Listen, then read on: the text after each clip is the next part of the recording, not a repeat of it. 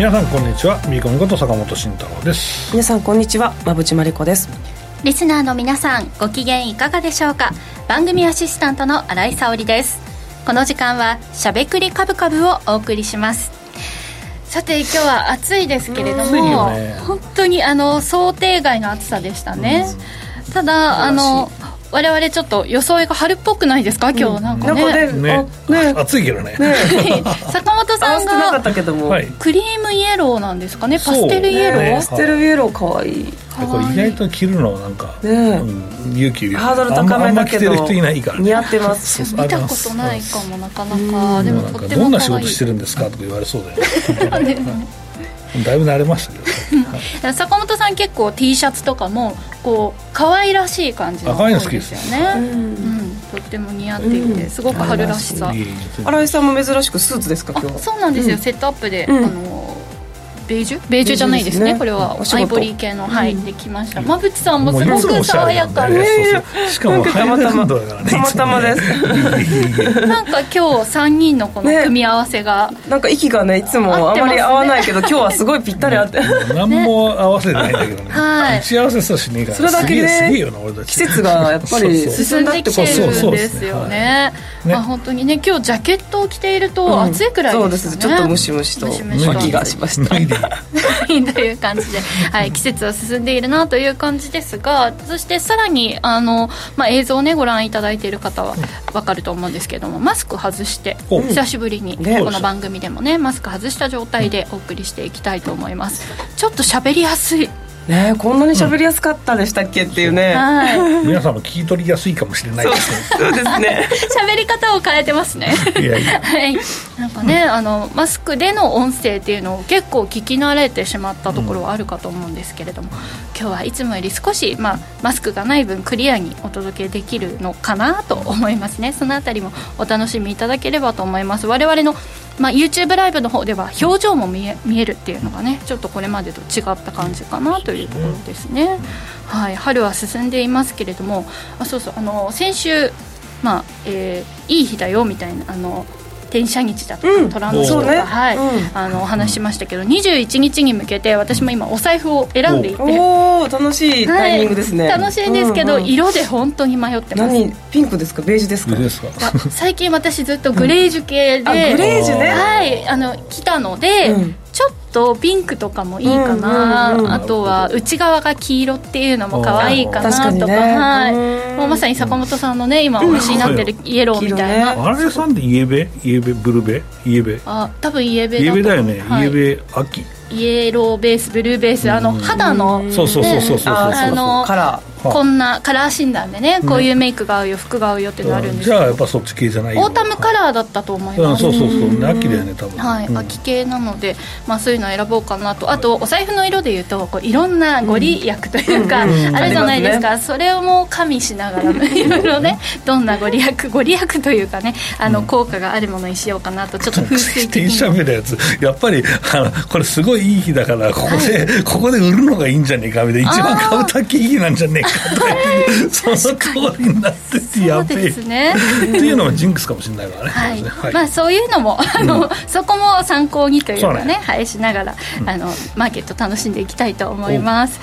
さて、えー、この番組はラジオでの放送に加えて YouTube ライブでも同時配信をしています。ラジオ日経のしゃべくりカブカブの番組サイトからご覧いただけますのでぜひアクセスしてみてください。また坂本さんや馬淵さんへのご質問やメッセージなど皆さんからの YouTube へのコメントもお待ちしています。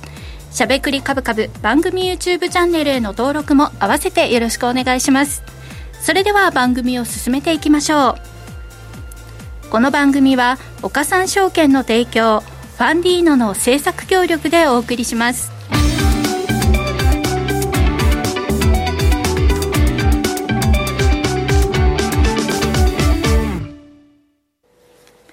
ここからは坂本さん、馬淵さんのお二人に足元の相場環境と今後の展望について伺っていきたいと思います。さて、今日の東京市場ですが、日経平均株価は反落して引けています。先週末のアメリカシリコンバレーバンクの経営破綻に続き、スイスの金融大手クレディ・スイスについても経営不安が取り沙汰され前日の欧米株式市場は軒並み下落となりましたこの流れを受けて東京市場でも一時日経平均株価は600円近く下落する場面もありましたがクレディ・スイスがスイス中銀から最大7兆円の資金調達の用意があることを発表したことで目先の不安心理が和らぎ日経平均は引けにかけて下げ幅を縮小して取引を終えました。いやこの1週間は本当に。大変でしたね。もう毎日が怖い。中、ね、もう起きたらどうなっているのか先物とかもね見ていて怖い日々が続いたんですがそのあたりの背景なんかもね改めて踏まえてお願いします。はい、じゃあ、馬淵さんの資料からね、いきましょうかね。はい、まず、まあ、まず、まずはマクロを抑えましょうマクロ見ますか。はい、お願いします。ちょっと吹っ飛んだ感じはしますけれども、ね、まあ、雇用統計があって、うん、まあ、まあ、少し数字は良かったんですが、うん、まあ、市場よりもちょっと良かったという内容ですね。うんで、まあ、景況感はちょっと前の週ですし、まあ、CPI を見てみると、うん、そうですね、えー、市場予想が6%だったもので、結果が6%と、うん、コアが5.5で、えー、結果も5.5だったんで、まあまあ、全部市場の想定内だったっていうふうな内容です。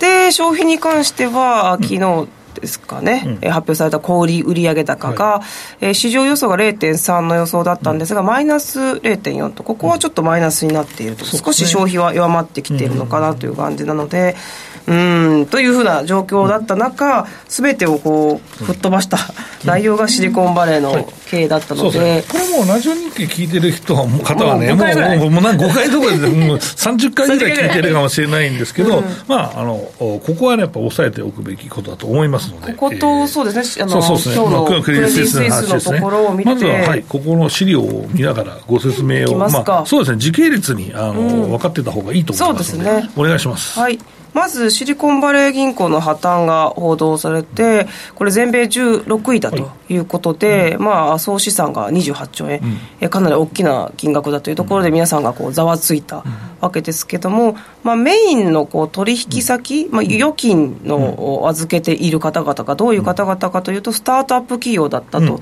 いうところで、うん。でね、この方々がちょっと従業員にお金払おうかなとか、この特殊性がね、結構、特殊性なんですよね。ね。そのスタートアップの企業って、まあ、お金が、まあ、どっちかというと、すごい技術とか持ってるし、お金たくさん、うん、えー、出資して持ってるから、潤沢なんだけれども、まだ稼ぎがついてってないわけですよ。うん、赤字だったりしますから、ね、赤字だったり、まあ、だってアマゾンだずっと赤字の時期あったわけだから、まあ、そういうスタートアップのちっちゃい企業は、まあ、実際のところ、なかなかね、お金がまあ入ってこないから、まあえー、足りなくなりそうになったらまた増資してっていうんですけど、そある程度の一定の額をもう、すでに持っていたら、えー、増資を、えー、すればいいんですけど、今ちょっと増資がしにくい、うん、市場環境があるから、となるとどうするかというと、本町さん言ったように、えー、預金しているお金から引っ張ってきて、えー、従業員のお金払ったり、まあ、赤字が基本だからそれを補填したりというような、まあ、形にまあ使うんですけど、うん。うん、なので、まずはこうバランスシートのこう資産の方が崩れ始めて、はい。ね、しまったということと、はい、もう一つそれにまあ連動する形で、えー、預けていたお金を債券で運用していて、この割合が高かった。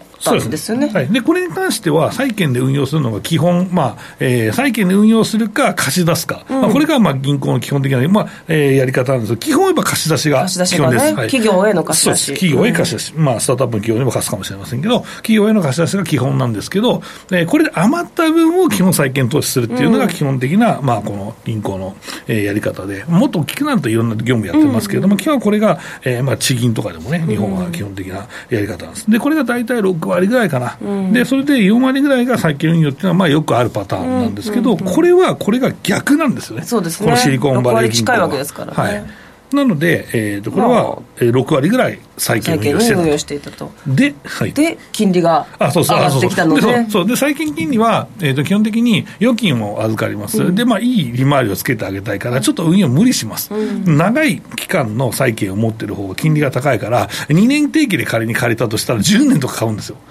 で、その期間のちょっと、うん、リスクを取って、利ざやを取ると。いうような、まあ、動きをずっとやってたんですけど、でも、金利が急騰してきてると、まあ、2年もそうなんだけど、10年も当然、あの金利が上がってきて、2年より、2年って言ったら2年だったら償還するじゃないですか、10年の金利が1%が、まあ、仮に4%、仮に4%ぐらいビーッと上がってきたら、10年分の損が、積み上がるわけですよ。だから2年でまあ損するより10年で損した方がやっぱりダメージはでかいわけですよね。うん、なので、えー、その損が出ていて、で、えー、まあ、えー、取り付け騒ぎにもなったんです。その前にお金をどんどん引き出していたら、えー、そのお金を新しく預金してくれないんだったら、もう債券を売るしかないんですね。で、債券を売ると損、超損切りなんですよ。で、ね、超損切りになると資本が欠けてきて、やばいわってなった状況がこれなんですよ、はい、バランスシートがまあどっちも崩れてしまったっていう状況なんですよね。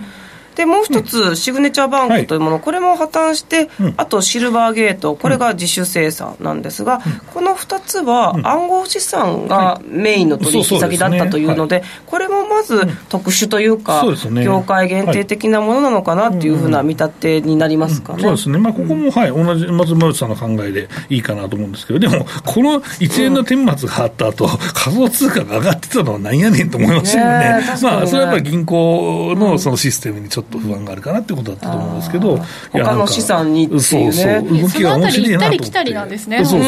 どこにお金を預けるかっていうのを行ったり来たりやってるわけですよね。で、えっと、この後の、えっと、対応がいろいろあっても、これがね、早くできるかどうかで、やっぱりいろいろね、不安が続くか、連鎖するかっていうのがあって、えっと、簡単に言うと、えっと、銀行なんですね、今回はね。で、リーマン証券とか証券だったから、やっぱりその決済機能がやっぱ大きいから、銀行の。だからその連鎖的なものがやっぱ出てくるんで、手を早く打つべきかなとか思ったんですけど、でそれで、はい、どうぞ。かなり早くですね、はい、えっ、と、シリコンバレーとシグネチャーバンクの預金の全額保護ということを打ち出しましたし、これが日本の相場が開く前に、ね決まっていたことも、影響を考えていたのかなっていう、そうですね、日本の相場だけ一回取り残されましたけどね、そうですね、なんかね。っていう動き、そして、えっと次、ニューヨークがオープンする前、月曜日にオープンする前に、バイデンさんが緊急演説して、皆さんの預金は安心だっていうふうに呼びかけるみたいな、まあ、なんとかこう素早い対応を取っているのかなっていうのは、それだけは手ぬるいとかいう人も結構いましたけどね、まあまあ。まあ、まあ、でもやってることはやってると思うんですけど、うん、そうなんですよ。こうなってくると、はい、日本への影響とか、アメリカの金融政策もちょっと方向性が変わりそうだなとか、はい、いいろんな予想が出てきますよね。そうですね。まあ、この後クレディスイスの話もあると思うんですけど、うん、まあ、そっちの置いといて、うん、まあ、日本も、まあ、同じようなことが起こるんじゃないかということで、銀行セクターが売られたとしか考えられないですよ、僕は。明らかにおかしなだってこれから、まあ、それが金融引き締めをしないって判断したのかなと思います、これこれのアクシデントのせいで。はい、うん、それはあり得るかもしれない。ただ、まあ、どっかでするから、もうこんな売り叩くことなくて、半分ぐらいでいいんじゃないと僕は思ってるんですけど、うんまあ、そういうまあ詐欺があったと、うん、えー、いうのも、日本であるかというと、うんまあ、メガバンクとかないと思うし、地銀が実は似てる状況っていうのはそうなんですか？うん地銀はでも予対率とかは、やっぱりちゃんと厳しく、うん、まあ、精査してますし、えっと、基本は、えー、外債に投資しまくると、やっぱり今取れるじゃないですか、うん、だから、うん、意外と金融庁から、ちょっと外債多すぎなんじゃないですかっていう、そのお上からのその圧力は、検査のたびにやっぱあったみたいで、ね、そこは地銀も、もうそんなの知らねえみたいなところとか、あとは四国とかのもう某新金とかやり放題とかありますけど、すげえ運用やりまくってる、いろとかわからないですけど、普通の、うん、まあ、地銀は意外と、うん、まあ、おとなしいというか、まあ、日本国債をやりつつ、ちょっとリスクを取っているという形で、リスクをある程度、えー、まあ、コントロールできるようには、現状の相場だったらなってるんじゃないかなと思います、まあ、ただやっぱり、ね、期末に向けて、その合わせ切りみたいなのが来た場合が、まあ、一応、まあ、これずっと僕言ってますけど、一つの戦略としてね、うん、期末に、えーまあ、毎回のパターンだったら、出来出しとか損切りがあるから、まあ、リートとか地銀ばっか買ってるから動くよっていう話が、まあ、リーマンの時もあったわけだし、それがもう一回来るかもねっていうのは、まあ、ずっと話してる。ことなんですけど、まあ、来たら買えばいいんですけど、その前に株価が下がっちゃったよみたいな話になっていてですね、だからまあ、これからまた同じような利上げが、利上げというか金融引き締めが日本であると思うんであれば、まあ、うん、今回の銀行投資目買いのチャンスなのかなと思いますけどね。はいちょっとだけ、うん、質問なんですけど、うん、あのシリコンバレーバンク、スタートアップが主な取引先ということで、うん、日本の地銀とかは、そういう、こうなんていう融資とかをしているところはあったりするんですか、あまりこれは本当に特殊なんですか、スタートアップが主な取引先っていう銀行っていう存在は。まあ、日本ではでもあんまないからね。スタート企業ですもんね。まあ、そんなどっちかというと、まあ、日本だと公庫とか、うん、まあまあまあ、規模はあれですけど、うん、公的なところは役割を持ってるこのシリコンバレーバンクのこの取引先がこう特殊だったっていうのも、アメリカならではなそうですね、まあ、だからこそいろいろスタートアップが生まれたとも言われているのでちょっとアメリカ独自の構造なのかもしれない、うん、ですね。でこれをまあめぐって少しアメリカの金融政策ねちょっと次の会合見どころですけど、ね、まあ、なく利上げがなくなるのか0.25なのかと、ね、まあ、0.5を上げるとやっぱすごいそのなんていうのハレーションが起こるので、うん、やっぱ0.25までにストックかなみたいな。まあ、やめることはないですか、まあ、やめるのもあるかもしれないし、今回はちょっと飛ばすっていうのはあるかもしれないですけどね、まあ、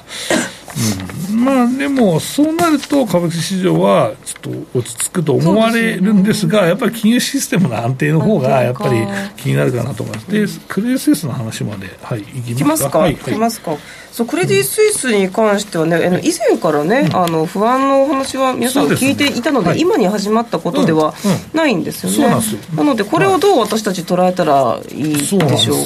ね。まあ、でもちょっとそこは今回、まあ、一応 7, 7兆円もまあ一応お金さえ入れるというふうになったので、まあ一旦懸念が落ち着いたっていうことじゃないのもう一旦収束ですかね、これじゃ、ね。まあ、ただ、ただやっぱり、欧州は金利が今上がってる途中なので、まあ、これはやっぱり、まあ、ずっと今年の一番のネックって欧州金利だよね、これ上がることによって金融不安だよねっていう話をずっとしてるんで、まあ、ある意味、フレディ・スイスの件も、まあそうだよねと。一つの一環なんです、ね、いう話だし、まあ、あとはこれからもっと上がってくると、本当に、まあ、国のね、えーまあ、実際、債務が多い国とか、本当に利回り、まあ、その利払い大丈夫なのとか、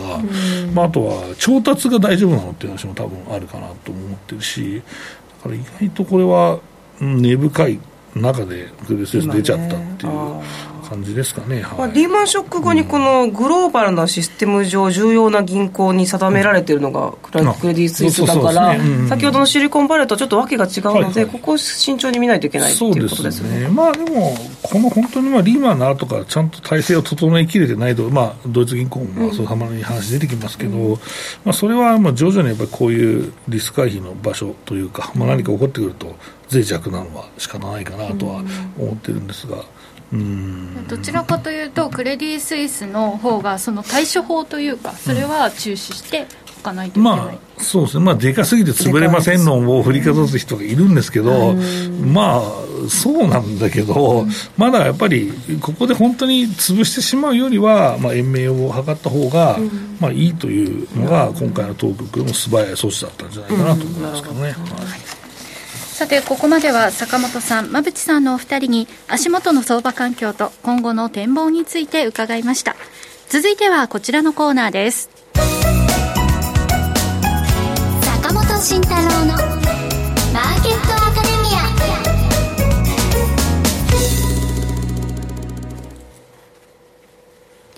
このコーナーでは投資をぐっと有利に株価指数 CFD の活用などを含めて投資のポイントについて坂本さんに教えていただきます。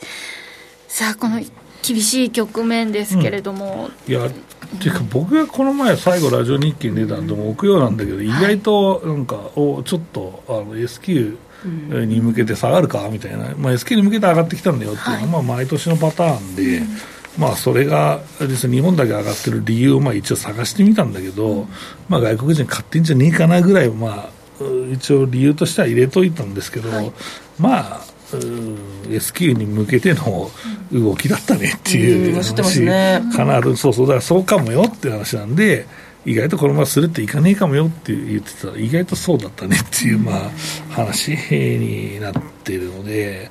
うん。まあ、ただね、日本株はまあ結局いつもここまでいくと、下には超硬いわけですよ、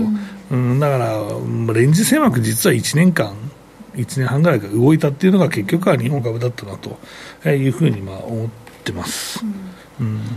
でまあ結局そうねうん現状でもだいぶ見えてきたなと思うんですよ、だからさっきのシリコンバレー銀行の話もまあそうだし、はい、あとはクレディステスの話もそうだしっていう、うん。だから新たにまたトピックが出てきてっていうと、消化しきれないかもしれないなと思って、まあ一旦ここでショートした人も手打ちだろうっていうふうに思ってるのかなと思って、だから一旦戻るけれども、またなんか同じことが蒸し返されたりとか、なんかもう新しいの持ってきましたみたいな、赤材料持ってきましたみたいなのがお届けされた場合はですね、もう一回いいかなと思ったところで、まあ、元に戻るっていうのが、よく日本株あるよね。うん、で、その状況になるのは、どの水準なのかっていうのは結構大事で、はい、これが、だから2万7500円だったらいいなと思ったけど、するって抜けたし、で、2万6500円は、まあ意外とそこだったら買いやすいなと思うし、まあその前の2万5500円だった場合は、うん、これはいかないでしょうと思って買うしかないよねと思いますよね。うん、だから、実際のところ、まあ、これで現状戻ったとしたら2万7000円割れ、まあ、うん、2万6000円台後半ぐらいで戻ったと、えー、いうことになるので、まあ、しっかり日本株のバリエーションも考えて止まったかなとは思いますね、まあ、でも実際のところ、あと何回かヒヤッとする場面があるかなと思って、うんまあ、うちの会社のビューでは2、3週間はちょっと揉むよねって、下で、いろんなのが出てきて、大丈夫かみたいになるよねって思ってるんですけど、まあ、でも、前津さんおっしゃった通り、まあ、金融のその根本を覆すようなことは、今回の一件ではない気が僕はしますけどね、あのこれを本当にまずいと思うんであれば、事前に動いてるかなと思う、意外と、ね、そうそうそう、だって、ね、そのずっと悲観論を唱えてる人っていうのは、結構いらっしゃるんだけど、まあ、どこまでこれが続くか分かんないから、ポジ取れないよね、だからその人だっていつ取るんですかっていうと、下がり始めたとか追っかけて取るしかないわけなんで、それで戻って、また下がって戻って、何回空売りでやれたんですかって話なわけじゃないですか、うん、だから意外とこのまま悪材料が続くなり、えー、悪材料を織り込んで下がらない限りはですね、ここってさらに売っていくのって難しいんじゃないって僕は思うんですよね、うん、このこう止まってるところがまた絶妙で、そうそうあの手が出しにくいところだよそうなんですよ、ね、なんか年始のあの安値を考えると、うん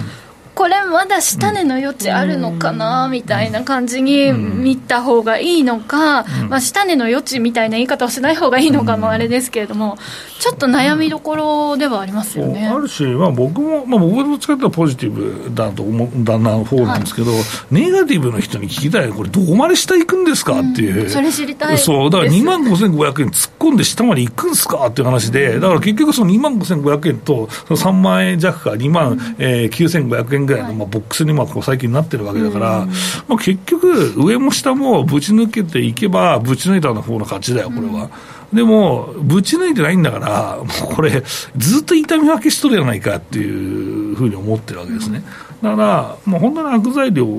がメインで考えて、そうなると思うんであれば、抜けるのが普通なんだけど、抜けないんだよね、だったら抜けないなりのポジ取るしかないじゃないですかって。抜けないなりのポジっていうのは、どういうこう、うん、あれになるんですかね？まあ、それはその中でポジション取んだよね、だからさ、この前も2万7000円割ぐらいで、とりあえずじゃあ買うかとか、で上に行ったら、だから S q だけの買いだったかもしんねえから、売るかみたいな感じで大成功だったわけじゃないですか。だから2000円幅ぐらい取れたわみたいな人もいたかもしれないですし、だから意外とそれでやるしかない、それか、もっと長期のポジでどっちか抜くまで待ってますみたい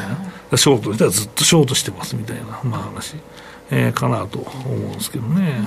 うん、なんか今のこう相場の悲壮感の雰囲気だけすると、2万4000割れてるくらいのワーキャーでしょワーキャーワーキャーワーキャーって言ってたけど。ワーキャーでいいと思う年はバレないから大丈夫ですねぐらいの感じなんですけど、客観的に見ればね2万4000円はそ下で3万円から吹くっていうそのシナリオメインシナリオから何も外れてないのかなと思ってみたりしてるんですみんな材料とボラティリティを欲しすぎてんだよねね、そうかも。だってこの2か月全く動かなかったわけだから。そういうことまあでもそういうことってもあるよ、まあ、ちょっと相場が上目でそれをやってたからなんかちょっとねっていうのは期待する人は期待するし。そのワーキャー感、うん、まあ、2万4000円でもおかしくなさそうなこのこうざわめきが今起きているわけで、だけれども、この年始の下げ下げの下値までも下がってないじゃないですか、だからすごく強いというか。だからそれは実はその年始下がった時ってなんでかって言ったらやっぱり景気後退論があったわけだし、うん、景気後退論の中でこれもう織り込まれてたかもしれないですよ、だって金利上がればやっぱりそういう投資をしてる人がまあいるわけだから、まあ、会社もあるわけだから、はい、まあ、こういう話がヘッドラインとして出てくる可能性も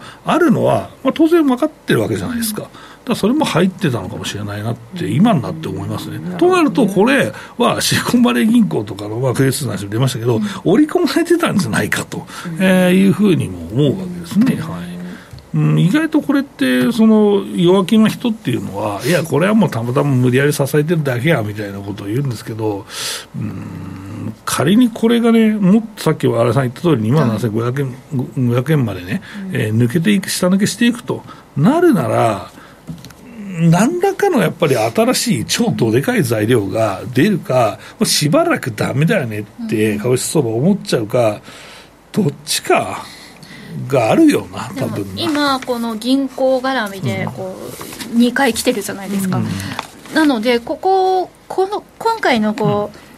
えー、ね、あの銀行がどうとかみたいな大きな話題じゃなくても、こう反応しやすくなってしまっているっていうのはありますかね、うん、そうだね、まあ、反応しやすい、だから薬剤量がクローズアップされているときは、新たな薬剤量がさらに増幅させるよね、うん、普通の時の薬剤量の感じ方とは違うから。それはあるよね、だから意外と悪材料探してる部分っていうのはあるんじゃな。いですか、うん、次、ドイツ銀行の話出てくるのかみたいな話あるし、まあ、ちょ ECB の鏡でまた変わるかもしれないですけどね、うん、まあ、小売売上高が、ね、マイナスになったり、ISM もずっと50割ってるわけだから、ね、意外とね、ねこの辺りがね、今頃になって冷静族が出てきて、ね、これはまずいぞみたいなことを言い出すかもしれない、かもしれない。意外とということはですね、えーと、やっぱ指数ヘッドラインニュースも大事だけど、指数に注目が集まるですね、えー時期ですよと、なので、当然、ボラテリティは高いし、まあ、1回でするって戻んないかもしれないし、この辺をまあ考えながらですね、えー、ポジション取っていかなきゃいけないなと、だから変なヘッドラインが出てくる可能性も当然ありますし、えー、あとは高いところで買った、そうそうだ、言いました、いつもあるのが、大幅高をした日、あるじゃないですか、大幅持ってあるじゃないですか、この日に買うと大体損するからねっていう、この、あの、暴落の時に戻ってて、ボラティが高まった時の高い時、日、例えば日経平均で1000円高とかになった日に買うと、連投しないから、もう1300円、400円上がる日は、大体次の日はマイナス終わってるから、これはちょっとと、なんかお金がなくなる話で、もう自暴自棄になってさ、ショートしたらね、なんか踏み上げられて、じゃあロングだと思ったらまた下がってみたいな、なんだこれみたいなふうになっちゃうかなと思うんですけどね、はい。うん、やりがちですよね、うん、そう、だからそこは非常にね、えー、考えた方がいいですよ、皆さん。駆け込みはよくないって坂本さんね、以前から。そうそう。だからやっぱりここは本当に下抜けしないんだったら暴落した日に買う。のが大事だし、うん、まあ、あとは本当に落ち着いてから買うっていうのが一つかもしれないけど、そうするとやっぱり結構戻っちゃうんじゃないかな、もうみんなが落ち着いたねと思う水準ってどこなんですか、水準じゃなくて、ボラティリティの落ち着きなのかもしれないねって思いながら。最近の相場見てますけどね、だから今の水準でずるずるするんだったらしばらく何もできない可能性も出てきますよね、まあ、ただ飛び込まず冷静に、うん、冷静に、ね、っていうことですねいや難しい。本当にあの胆力がというかねね、精神力がかなり問われる。SNS 見てたら寝られないからやばいって言うんだけど意外と SNS はさ本当自分のさ、もうポジショントークみたいなもんだし、うん、やっぱり人の注目を集める YouTube もそうだけどやっぱりそのネガティブな方のクローズアップをさ、うん、するのがさポイントだから、それ見るとさ、意外ともうどぎついなんか寝る前にコーヒー飲むようなもんだから、寝れませんみたいな、これ刺激やべえみたいな、だから、うん、それそれは意外と皆さん考えながらですね、うん、これは寝る前のコーヒーだと、はい、寝れませんと、しあの普通寝てるところを寝かせないようにするやつなんだと思ってですね、うん、えー、ツイッターうまく使っていただければいいかなと思います。正しいね。あのジャッジ精神状態はね睡眠からっていうことでね、うん。まはい。そのあたりも 含めて、うん、はい。注意していきたいと思います。以上坂本慎太郎のマーケットアカデミアでしたクリック株365を始めるなら、岡さんオンライン。クリック株365は日経225やニューヨークダウ、ナスダック100といった世界の代表的な株価指数だけではなく、金や原油などの ETF を数千円の少額からほぼ24時間、日本の祝日でも取引できる注目の金融商品です。岡さんオンラインでは新たにクリック株365講座を開設されたお客様を対象に最大5万円のキャッシュバックを実施中です。業界屈指の格安手数料、使いやすい豊富な取引ツール、プロの投資情報を無料でご用意し、皆様をお待ちしています。初心者セミナーも随時開催中です。詳細は番組ウェブサイトのバナーから。岡三オンラインは、岡三証券株式会社の事業部門の一つです。当社が取り扱う商品等には、価格変動等により、元本損失、元本超過損が生じる恐れがあります。投資にあたっては、契約締結前交付書面等を必ずお読みください。金融商品取引業者関東財務局長金賞第53号岡三証券株式会社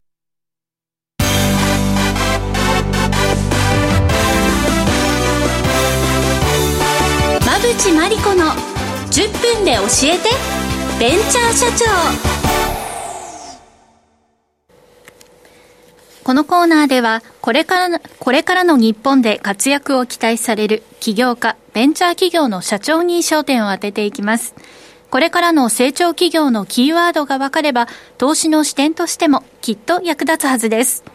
今日は株式投資型クラウドファンディング最大手のファンディーノで紹介しているベンチャー企業、バズ株式会社代表取締役、船田善さんにお電話でご出演いただきます。それでは、ここからは馬淵さん、よろしくお願いします。はい、よろしくお願いします。船田さん、よろしくお願いします。あ、よろしくお願いします。はい。えー、船田さんは一般家庭で作られる家庭の写真を共有できる、えー、食卓体験プラットフォーム、スナップディッシュを提供されているベンチャー企業なんですが、えー、船田さん、どんな事業内容なんでしょうか？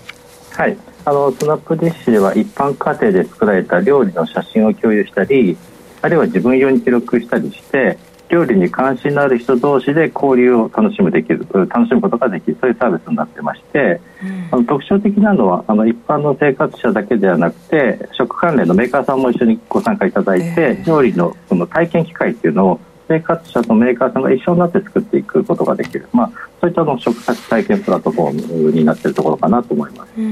SNS 的なものとは違うんですか？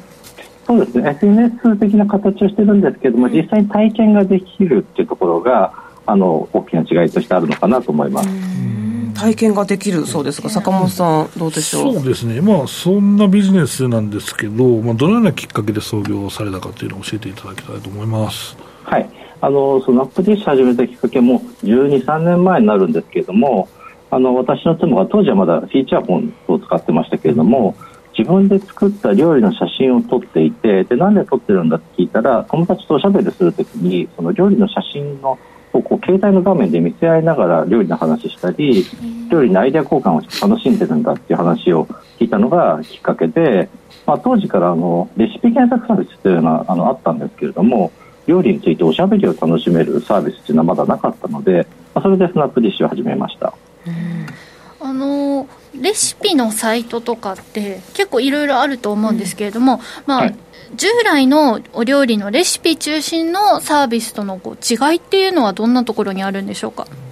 はい、あのレシピ検索サービスはあの冷蔵庫にある食材とかで検索したらすぐ料理の作り方が分かるというところでもとても便利で素晴らしいサービスだと思います。で一方でスナップディッシュは料理に関心のある人たちが、まあ、自分のその料理の体験についてコミュニケーションを楽しむ、まあ、そういったコミュニティになってますので使う目的がまあ違うサービスかなと思ってましてあのスナップディッシュだとこう料理に関心のある人たちが集まってコミュニケーションしてますので料理のトレンド発信になることも結構あって最近だとあアルモンデっていうあのカタカナでアルモンデと書くんですけれども、はい、これがあのスナップディッシュユーザーから広がっていて、うん、あの最近の物価高の世相なんかを反映してですね、あの家にある家にあるもんで料理を作るっていうまあトレンドはあるもんで。関西弁？あるもんで。いや何かと思って検索しちゃいまし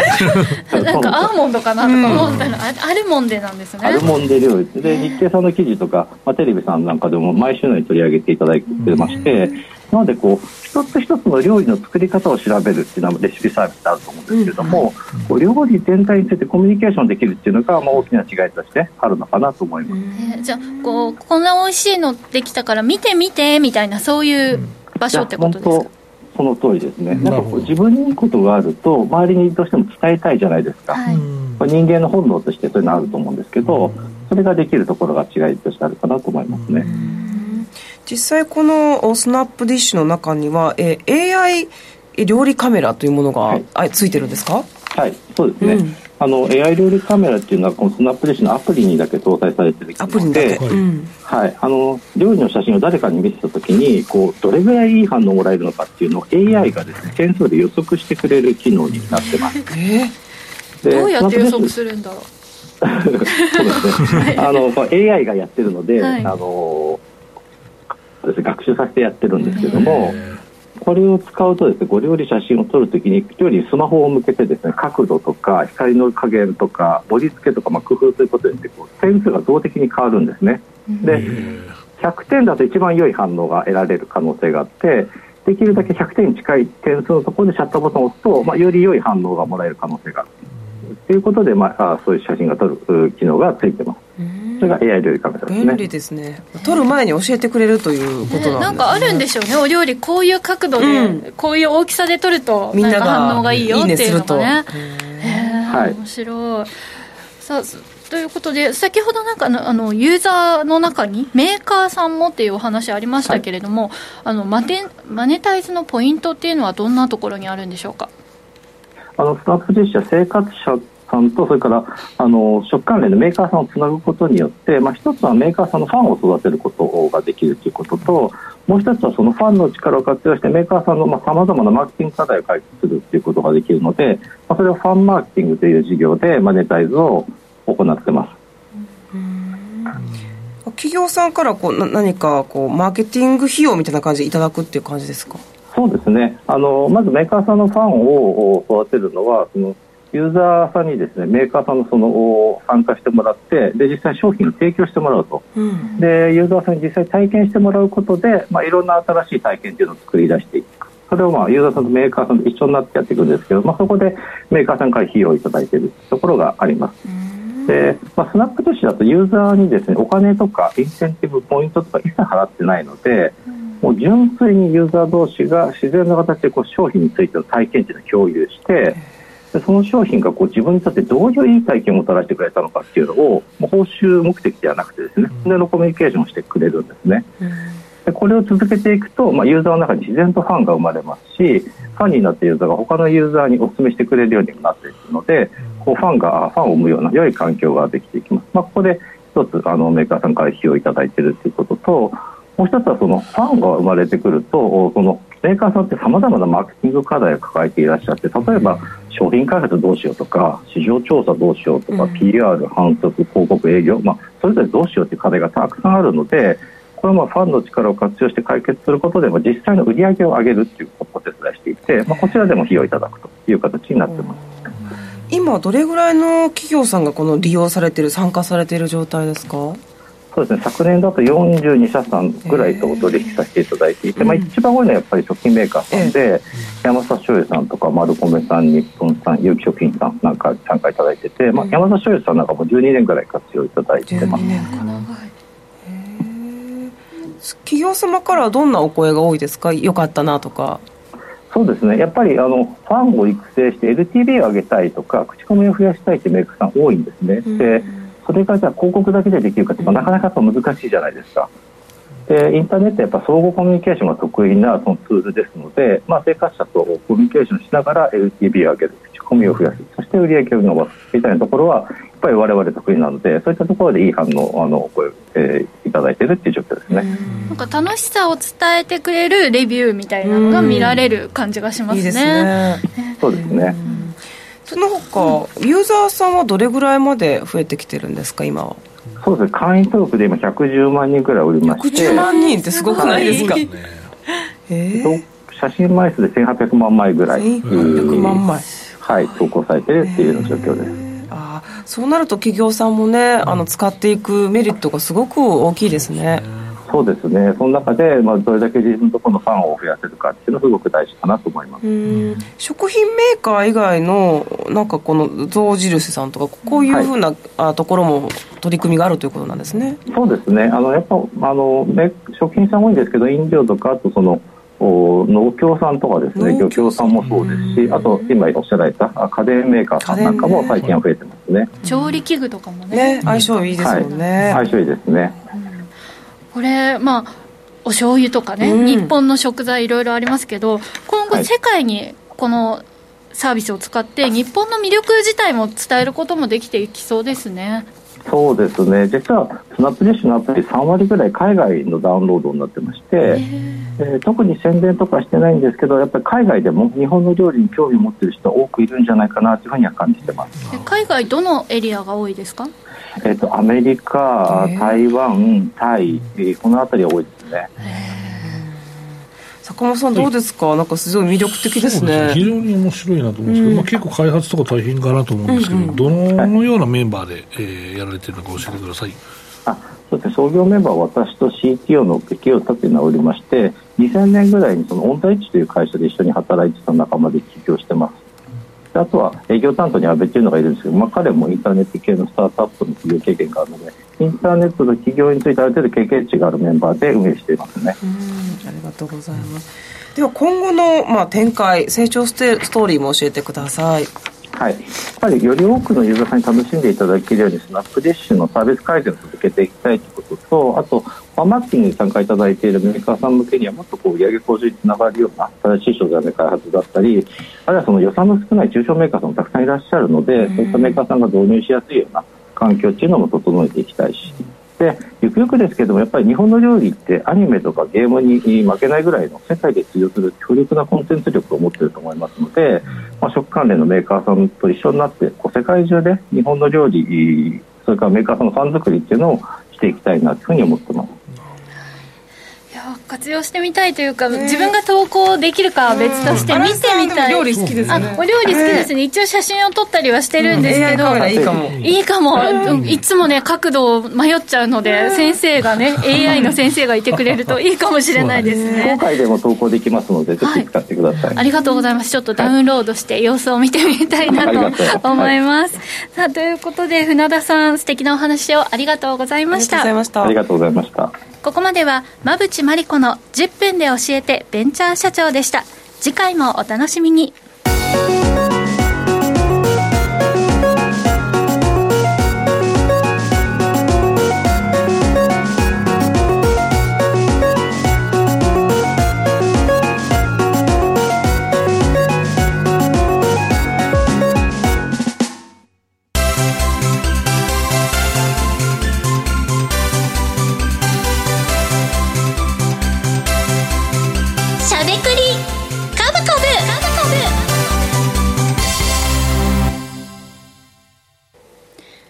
ここからは坂本さん、馬淵さんのお二人が株式投資の肝となる銘柄選別のポイントや注目セクターについて喋りまくるしゃべくり株株のコーナーです。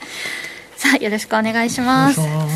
さて、もうセクターっていうのも難しそうな試合なんですが、まあ、そうですだからあんまり下がってないじゃんっていう人もいるよね。うん、買いたい銘柄が下がってないですっていう人もいるし。すごい見どころがいい飲食店とかも下がってないとかあるんだそうそうそう。だからめちゃめちゃ下がったんだけれど下げ幅は10%ぐらい、まあ、10%ぐらいってでも意外と結構なもんなんだけど、はい、いや日経平均も10%ぐらいじゃないのっていう、でもインパクトがちょっとそれどころじゃなかったんですけどね。ねね。具合が。はい。まあ、そんな中で、うんどこを見ておけばいいのか。僕は王道の銘柄でいいんじゃないかと思いますよ。王道。も下がってたらね、うん、なんか昨日の夜かなこの事前に資料を見て、うん、坂本さんの銘柄見てああそっかさすがだなって感じ。王道だよねやっぱり、ね、私すっごい悩んでて夜どうしよう、え俺何も考えないけど3秒で明日のねあの かぶりつけねほらはいこれとこれ終わりみたいな、えー、そうかって感じ、俺は定番でいいよ、まあ、また同じ銘柄書いてるけど全然問題ない、うんそういう相場だから戻ってきたわけだからおかえりなさいっていう話ですよ。だから今日の坂本さんの銘柄を見たら、まあ、王道で定番こういう時どうしたらいいのかっていう行動がね分かりそうな感じがしますよね。でそんな中。そうひねくり回した私はですねまあこういう時ははあの、ね、あのこの期末の配当とか狙いましょうかねっていうのと、まああんまりこうそうね今ちょうど下がったタイミングだしみたいななんかそういう銘柄を選んできましたの、はい、はい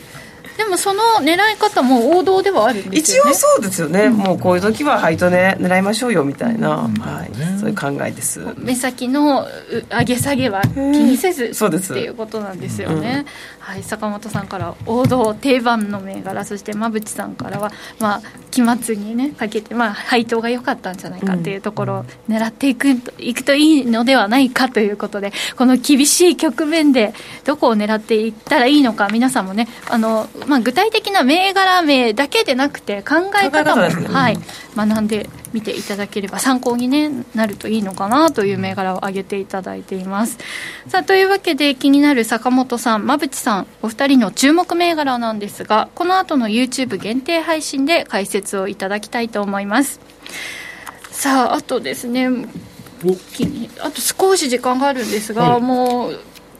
そうですね。セクターは、まあ、セクターっていうとどうなるんでしょう、まあ、王道銘柄とかだけでなくて。うん。まあ内需外需、まあ、外需はでも結局何も変わってないから、押しすぎたやつを買うっていうのがポイントかなと思うし、内需はでもどう得意性で下がってるものもあるかもしれないですけど、僕は内需かな、坂本さんは内需。内需。はい内需ですね。馬淵さんも内需？そうですね。私マーケティング企業よくご紹介しているので、はい、まさにドメスティックな業界なんで、ね、まあ、読みやすいですね、為替の影響も受けないし、うん。馬淵さんがこれまでにご紹介くださっていた、うんうん、そのマーケティングの会社とか、うん、今ね、あの底堅さが見えるかもしれないですね、うん。ね、この局面で。はい、ということで、まあ、これまでのね、えー、注目銘柄も合わせて、まあ、チェックしていくと、はい。はい。こういった局面でいいのかなというところです。さあそれでは、えー、注目銘柄はこの後 YouTube 限定配信で解説いただきますのでそちらもお楽しみに。以上しゃべくりカブカブでした。時刻は午後5時16分を回っています。し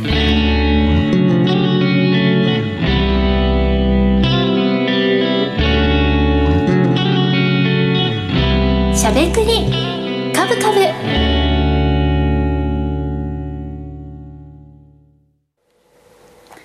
この番組は、岡三証券の提供、ファンディーノの制作協力でお送りしました。株式、FX をはじめ、不動産、クラウドファンディングなど、投資商品はすべて元本が保証されるものではなく、リスクを伴うものです。投資の最終決定はご自身の判断で行ってください。さあ、ということで、今週もね、あっという間にお別れの時間が近づいてまいりました。今、このスタジオから、こう、ブラインド越しに外の様子が見えるんですが、明るい。まだね、日が出てますね。ね、日が出てますね。そう先ほどまぺちさんからお誕生日プレゼントいただきましてありがとうございます。後半に披露してもらいましょう。はいあのそうそう日傘をいただいたので、あのまだ帰り道もね 日が出てたら使いたいなと思っていたらなんとか持つかな。はいねいただいたものはすぐね使ってみたいです。いいと思うよ。先週坂本さんにいただいたあのリップもね、はい、ゴージャスな。似合って似合ってる。ありがとうございます。ということでウキウキの。やっぱり春になるといろんなものを新調したりするのもね、うん、楽しいですからね。皆さんはこの春何を新調する予定でしょうか？そんな楽しいお買い物のね、うん、えー、お話なんかもチャットでいただければと思います。さあということでそろそろお別れの時間近づいてまいりましたがこの後のお時間ではチャットにの、えー、いただいているコメントもたくさん今日もね集まっておりますので今日も紹介をしていきたいと思いますリスナーの皆さんはお料理なんかはねされるんでしょうか？先ほどのねベンチャー社長のコーナーのアプリぜひダウンロードしてね、うん、一緒に楽しんでいけたらいいなとなんて思っています。さてしゃべくりカブカブラジオの前の皆さんとはそろそろお別れのお時間です。また来週お耳にかかりましょう。この後は YouTube ライブでの延長配信です。引き続きお楽しみください